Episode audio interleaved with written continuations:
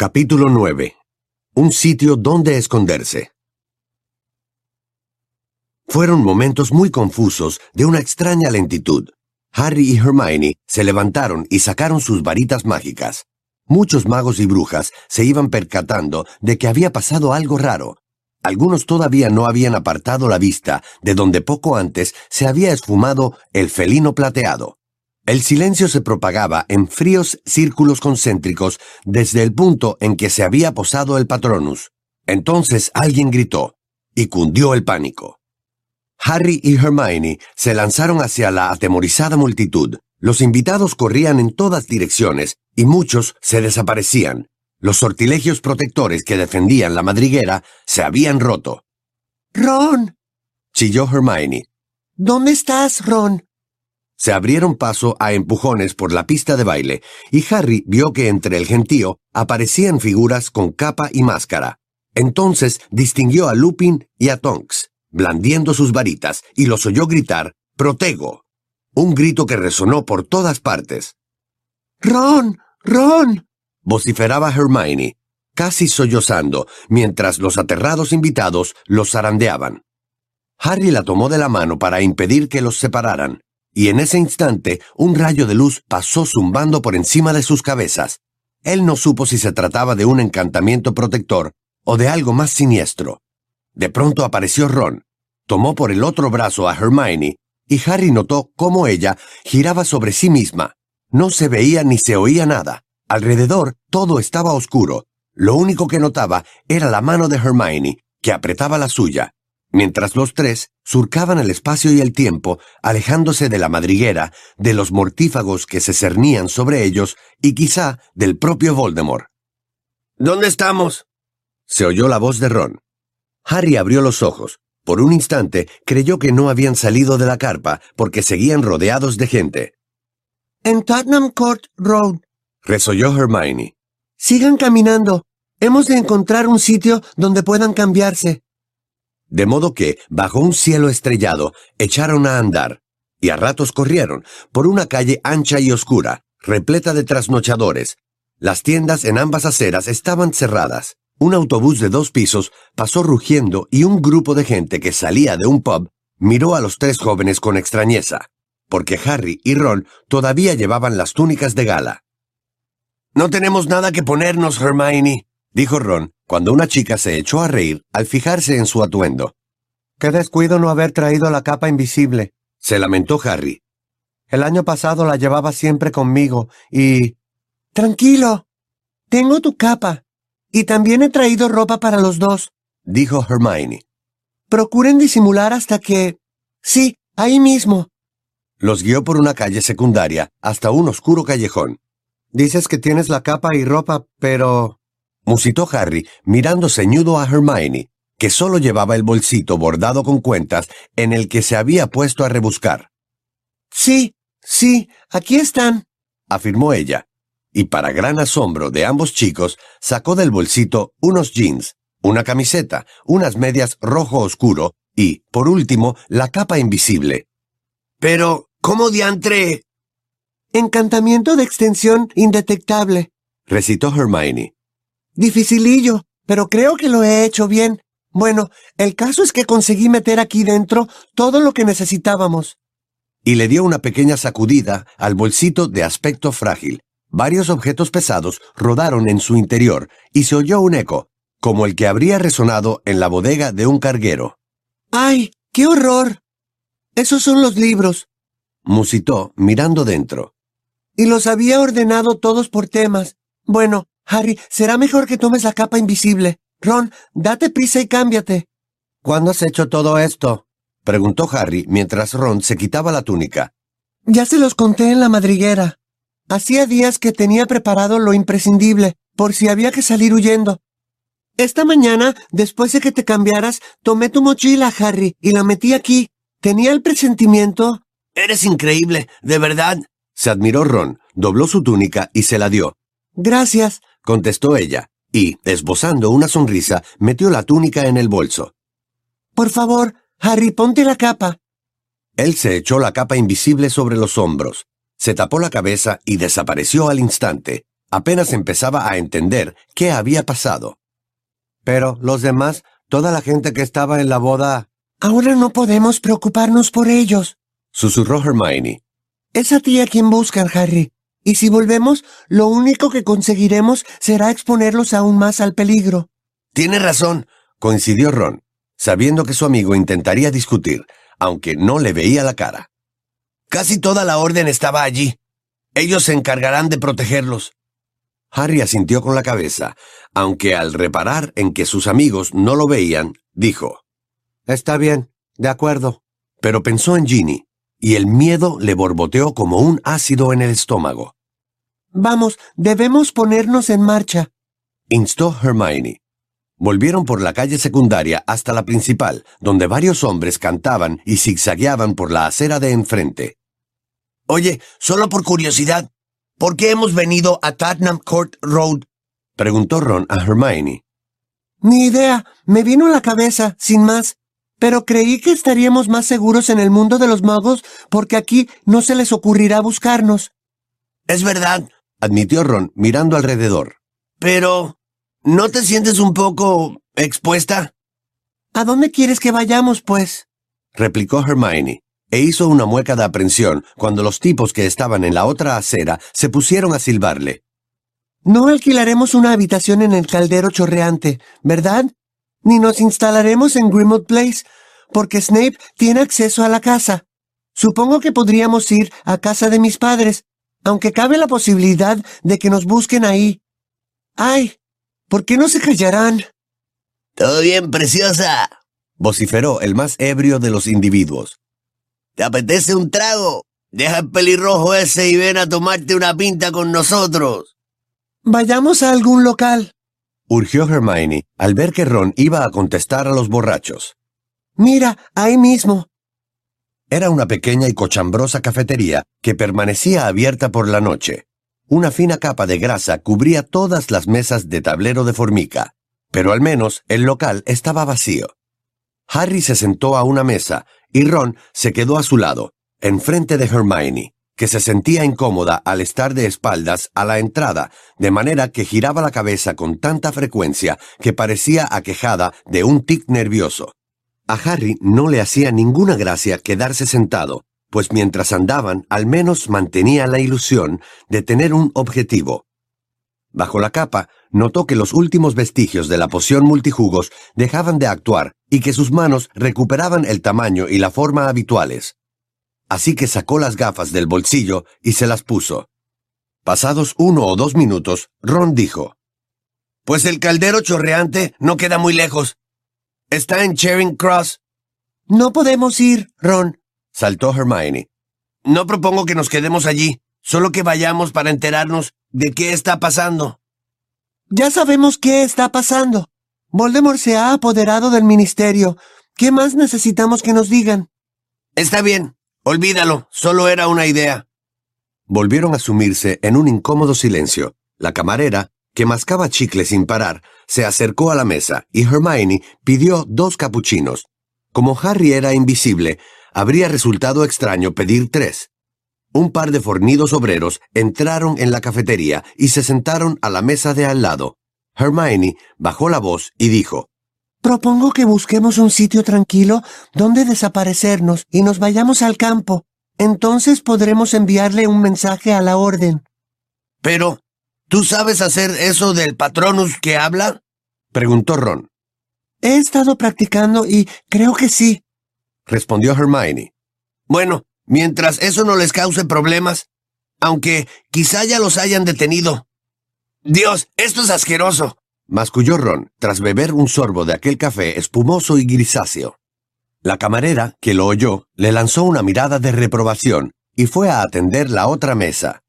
Pero el obrero más corpulento, rubio y muy musculoso, le hizo un ademán para que se fuera. La camarera se quedó mirándolo fijamente, ofendida. ¿Por qué no nos vamos? No quiero beberme esta porquería, dijo Ron. ¿Tienes dinero muggle para pagar, Hermione? Sí. Tomé todos mis ahorros antes de ir a la madriguera. Supongo que las monedas estarán en el fondo. Y metió una mano en su bolsito de cuentas. Entonces los dos obreros hicieron el mismo movimiento a la vez, y Harry los imitó sin darse cuenta. Un instante después, los tres enarbolaban sus varitas mágicas. Ron, que tardó unos segundos en comprender qué estaba ocurriendo, se lanzó por encima de la mesa y, de un empujón, tumbó a Hermione en el banco donde se sentaba. La potencia de los hechizos de los mortífagos destrozó la pared alicatada en el mismo punto en que un momento antes se hallaba la cabeza de Ron, y Harry, todavía invisible, chilló. ¡Desmayus! Un gran chorro de luz roja golpeó en la cara al mortífago rubio, que se desplomó inconsciente. Su compañero, sin saber quién lanzaba el hechizo, disparó contra Ron. Unas relucientes cuerdas negras salieron de la punta de su varita y maniataron al chico de pies a cabeza. La camarera gritó y echó a correr hacia la puerta. Entonces Harry le lanzó el mismo hechizo aturdidor a aquel mortífago de cara deforme, pero no apuntó bien y el hechizo rebotó en la ventana, dándole a la camarera, que cayó al suelo delante de la puerta. ¡Expulsó! bramó el mortífago y la mesa que había detrás de Harry saltó por los aires. La onda expansiva lanzó al chico contra la pared, y notó cómo la varita se le iba de la mano al mismo tiempo que se le resbalaba la capa. Petrificus totalus. gritó Hermione, escondida en un rincón, y el mortífago cayó hacia adelante como una estatua derribada, dando un fuerte golpe sobre el revoltijo de porcelana rota, madera y café. La muchacha salió arrastrándose de debajo del banco, sacudiéndose trocitos de un cenicero de cristal del pelo y temblando de pies a cabeza. Di, difindo, balbuceó, apuntando con la varita a Ron, que aulló de dolor cuando ella le provocó un corte en la rodilla. Ay, perdona, Ron. Es que me tiembla la mano. Difindo. Las cuerdas, una vez cortadas, se desprendieron. Ron se levantó y agitó los brazos para recobrar la sensibilidad. Harry recogió su varita y se abrió paso entre aquel estropicio hasta donde yacía el mortífago rubio y corpulento, tendido sobre el banco. Debería haberlo reconocido. Estaba en el castillo la noche en que murió Dumbledore, comentó, y acto seguido le dio la vuelta al otro con el pie. El mortífago miró con nerviosismo a los tres. Este es Dolokhov, dijo Ron. Vi su fotografía en unos antiguos carteles de busca y captura que difundió el ministerio. Creo que el otro es Thorfinn Raul. ¿Qué más da cómo se llamen? chilló Hermione. Lo que importa es cómo nos han encontrado y qué vamos a hacer ahora. Curiosamente, el pánico de la chica le despejó la cabeza a Harry. Echa el cerrojo de la puerta, ordenó. Y tú, Ron, apaga las luces. Sin dejar de pensar, a toda prisa, Harry miró al paralizado Dolokhov mientras Hermione cerraba la puerta y Ron utilizaba el desiluminador para dejar la cafetería a oscuras. En la calle oyó a los hombres que poco antes se habían metido con Hermione, ahora molestando a otra chica. ¿Qué hacemos con ellos? le susurró Ron en la oscuridad y, bajando más la voz, agregó. ¿Matarlos? Ellos nos matarían si pudieran. Casi lo consiguen. Estremeciéndose, Hermione dio un paso atrás y Harry negó con la cabeza. Les borraremos la memoria, decidió. Eso es lo mejor. Así nos perderán el rastro. Si los matamos, quedará claro que hemos estado aquí. Tú mandas, aceptó Ron con alivio. Pero yo nunca he hecho un encantamiento desmemorizante. Yo tampoco, terció Hermione. Pero sé la teoría. Inspiró hondo para tranquilizarse, apuntó a la frente de Dolokhov con la varita y dijo, Obliviate. En el acto, Dolokhov se quedó como atontado, sin poder enfocar la mirada. Fantástico, exclamó Harry, y palmeó en la espalda a su amiga. Ocúpate del otro y de la camarera mientras Ron y yo arreglamos un poco todo esto. ¿Arreglar, dices? Se extrañó Ron mirando alrededor. La cafetería había quedado parcialmente destrozada. ¿Por qué?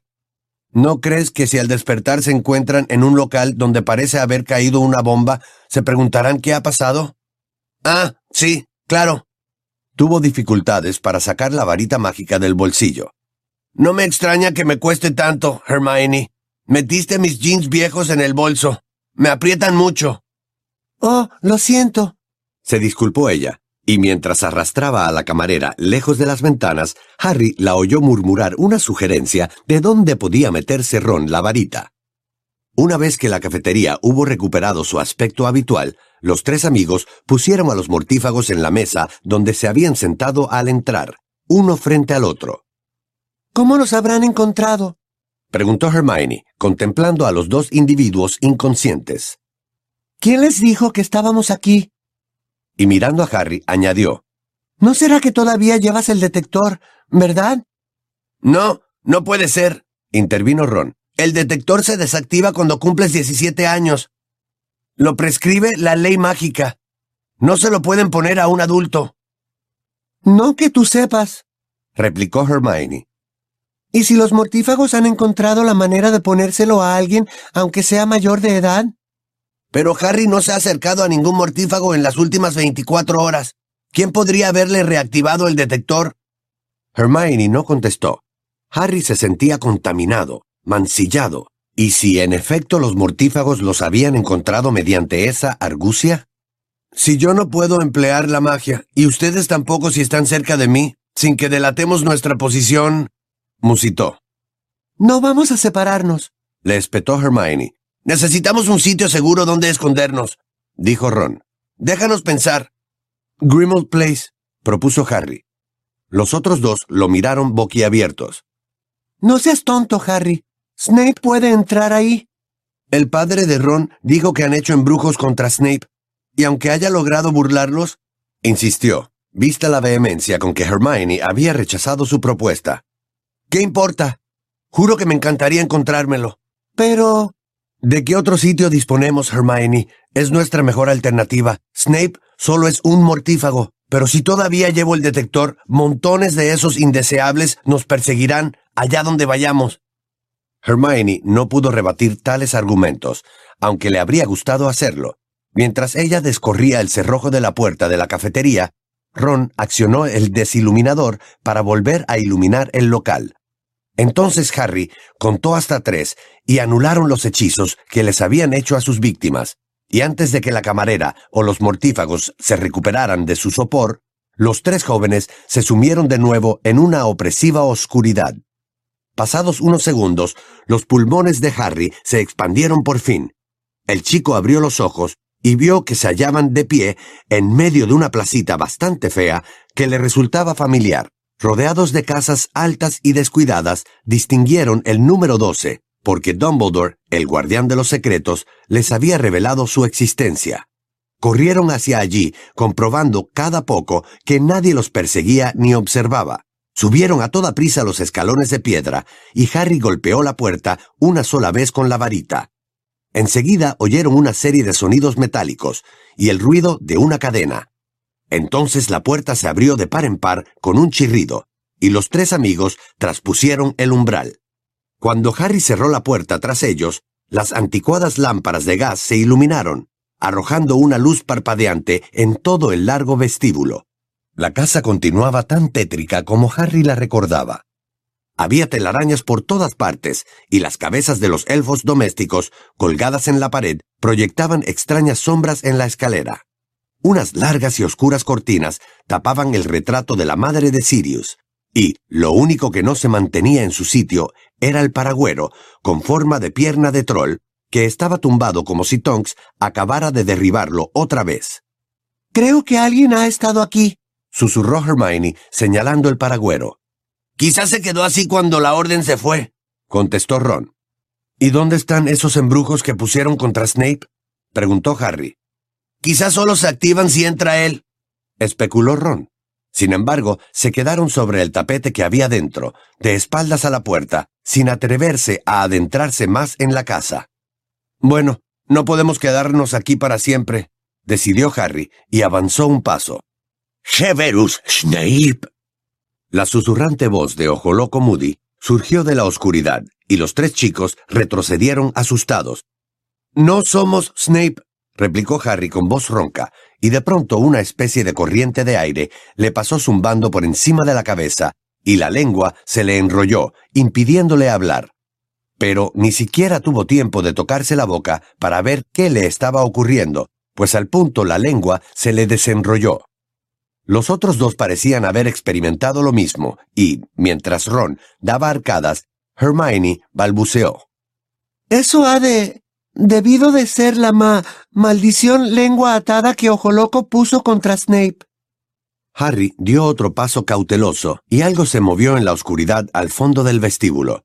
Antes de que alguno de los tres pudiera decir algo, una figura alta, grisácea y terrible surgió de la alfombra.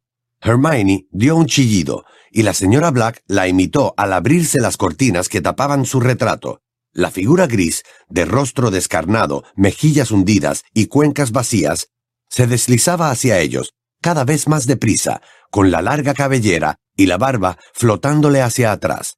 Era un rostro espantosamente familiar, aunque alterado de forma grotesca. La criatura levantó un consumido brazo y señaló a Harry. ¡No!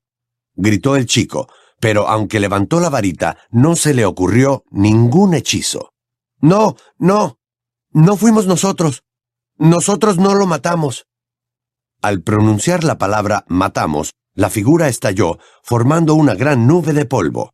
Harry, tosiendo y con los ojos llorosos, miró alrededor y vio a Hermione acurrucada en el suelo, junto a la puerta, cubriéndose la cabeza con los brazos, y a Ron, que temblaba de pies a cabeza, dándole unas palmaditas en el hombro mientras le decía, No pasa nada. Ya se ha ido. El polvo se arremolinó alrededor de Harry como una neblina, atrapando la luz azulada de la lámpara de gas, mientras la señora Black seguía chillando. ¡Sangre sucia! ¡Inmundicia! ¡Manchas de deshonra mancillando la casa de mis padres! ¡Cállese! bramó Harry, apuntando al cuadro con la varita. Tras un fogonazo y una lluvia de chispas rojas, las cortinas volvieron a cerrarse y silenciaron a la señora Black. Pero si era... era... gimoteó Hermione mientras Ron la ayudaba a levantarse. Sí, afirmó Harry. Pero no era él. Solo se trataba de un truco para asustar a Snape. ¿Habría funcionado? se preguntó Harry.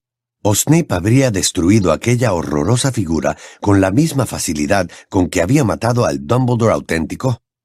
Todavía notaba un cosquilleo de nerviosismo cuando echó a andar por el pasillo, precediendo a sus dos amigos, preparado por si aparecía otra figura aterradora. Pero no se movió nada, excepto un ratón que correteó por el zócalo. Antes de continuar, creo que tendríamos que asegurarnos, susurró Hermione, de modo que levantó su varita y dijo, Homenum rebelio. No pasó nada. Bueno, ten en cuenta que acabas de llevarte un susto de muerte observó Ron, amable. ¿Qué se supone que tenía que demostrar ese hechizo? Ha hecho precisamente lo que yo pretendía, refunfuñó Hermione. Es un hechizo para revelar la presencia de humanos, y aquí solo estamos nosotros. Nosotros y el apolillado ese, soltó Ron, y le echó un vistazo a la parte de la alfombra de donde había salido aquella figura con apariencia de cadáver. Subamos, sugirió Hermione, mirando con aprensión la alfombra, y empezó a subir la rechinante escalera que llevaba al salón del primer piso. La joven sacudió su varita para encender las viejas lámparas de gas, y luego, temblando ligeramente, a causa del frío que hacía en la estancia, se sentó en el borde del sofá, y se abrazó el cuerpo. Ron fue hasta la ventana y apartó un poco la pesada cortina de terciopelo. Ahí fuera no se ve a nadie, informó. Y supongo que si Harry todavía llevara el detector, nos habrían seguido hasta aquí. Ya sé que no pueden entrar en la casa, pero... ¿Qué sucede, Harry? Este acababa de proferir un grito de dolor al sentir una nueva punzada en la cicatriz, así como un fugaz destello que le cruzó la cabeza, semejante a la brillante luz de un faro iluminando el agua. Percibió una gran sombra y notó que una ira ajena palpitaba en su interior violenta y breve, como una descarga eléctrica. ¿Qué era? preguntó Ron, acercándosele. ¿Lo has visto en mi casa? No. Solo he sentido su cólera. Está furioso. Pero podría estar en la madriguera, insistió Ron, preocupado. ¿Y qué más? ¿No has visto nada? ¿Has visto si atacaba a alguien? No, no. Solo he notado la rabia que siente. No sabría decir. Harry estaba fastidiado y confuso, y Hermione no lo ayudó mucho cuando dijo con voz de susto. ¿Otra vez la cicatriz? Pero, ¿qué está pasando? Creía que esa conexión se había cerrado. Se cerró algún tiempo, masculló Harry, todavía le dolía, y eso le impedía concentrarse. Creo que... que se abre otra vez cuando él pierde el control. Así fue como... Pues tienes que cerrar la mente. chilló Hermione, histérica. Dumbledore no quería que usaras esa conexión, quería que la cerraras. Por eso te hizo estudiar oclumancia. Si no, Voldemort puede ponerte imágenes falsas en la mente. Acuérdate. Sí, me acuerdo. Gracias. Masculló Harry. No necesitaba que le recordara que en cierta ocasión Voldemort había utilizado la conexión entre ellos para conducirlo hasta una trampa, ni que eso había tenido como resultado la muerte de Sirius. Se arrepentía de haberles contado a sus amigos lo que había visto y sentido, porque esas experiencias hacían que Voldemort pareciera más amenazador, como si estuviera detrás de una ventana con la cara pegada al cristal. Sin embargo, el dolor de la cicatriz aumentaba, y él no sabía cómo combatirlo. Era como resistirse a la necesidad de vomitar. Dio la espalda a sus amigos, fingiendo que examinaba el viejo tapiz del árbol genealógico de la familia Black colgado en la pared. Pero de pronto Hermione soltó un chillido. Harry sacó rápidamente su varita mágica, y al volverse, vio un patronus plateado que entraba volando por la ventana del salón y se posaba en el suelo delante de ellos, donde se solidificó y adoptó la forma de la comadreja que hablaba con la voz del padre de Ron. Familia a salvo, no contesten, nos vigilan. Acto seguido, el patronus se disolvió por completo. Ron emitió un sonido entre gimoteo y gruñido y se dejó caer en el sofá. Hermione se sentó a su lado y le tomó un brazo.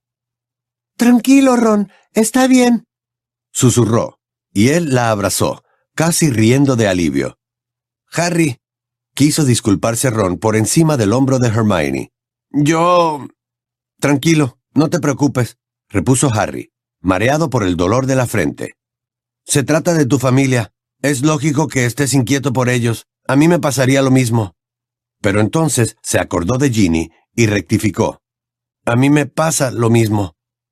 El dolor que le producía la cicatriz estaba alcanzando una intensidad insoportable. Le ardía la frente como le había ocurrido en el jardín de la madriguera.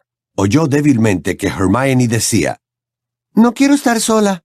¿Podemos tomar los sacos de dormir que he traído y pasar la noche aquí?